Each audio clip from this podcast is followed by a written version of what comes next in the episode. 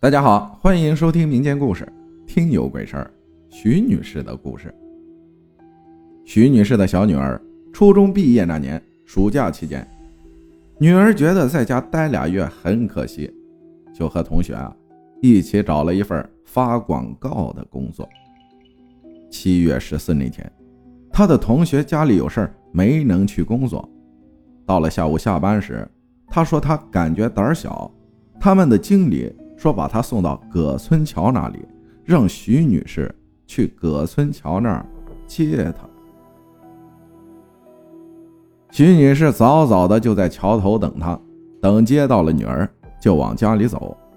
可刚刚过了桥，徐女士的女儿指着桥头西边的河堤上的杨树说：“那儿有很多人在说话，有穿长袍的，也有穿现代服装的，男女都有。”差不多有十来个人，可当徐女士看去的时候，一个人都没有。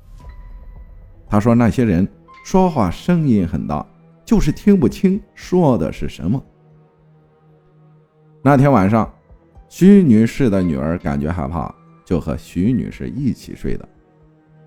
那天晚上，噩梦惊醒了好几次，哭着说：“白天那些人都来了。”一晚上，徐女士安慰了好几次，这才睡下。第二年，徐女士女儿上高二的时候，有几次下了晚自习，回宿舍的路上，她总能听到有女孩哭泣的声音。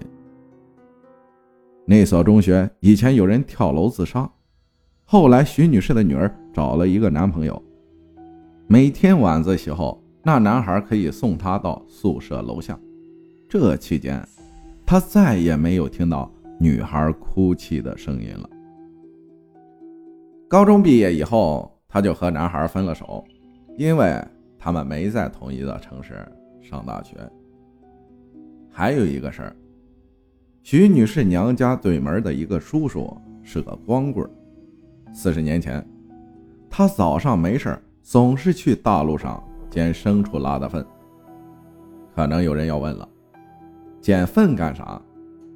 因为那个年代，驴牛马的粪可以生火取暖。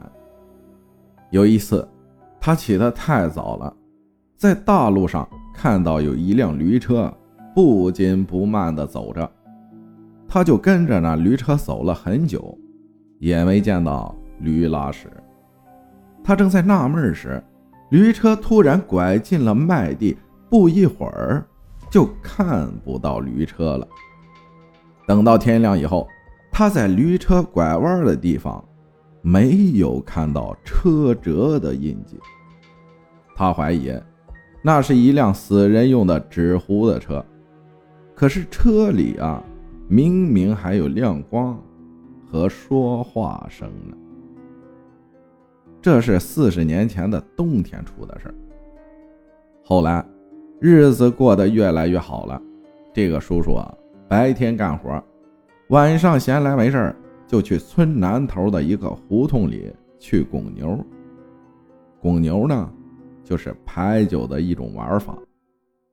有一天半夜，他出了那个打牌的人家，准备回家，走到胡同里。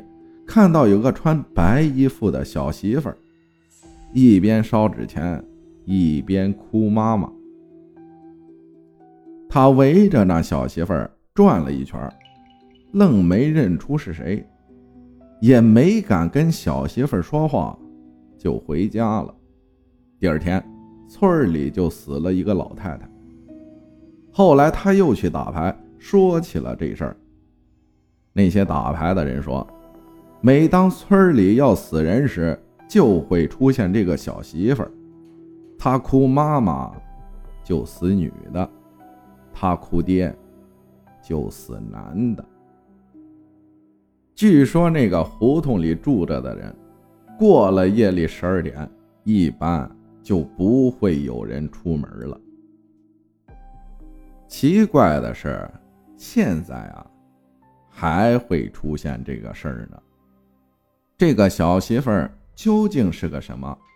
到现在，村里人没有人弄明白。感谢大家的收听，我是阿浩，咱们下期再见。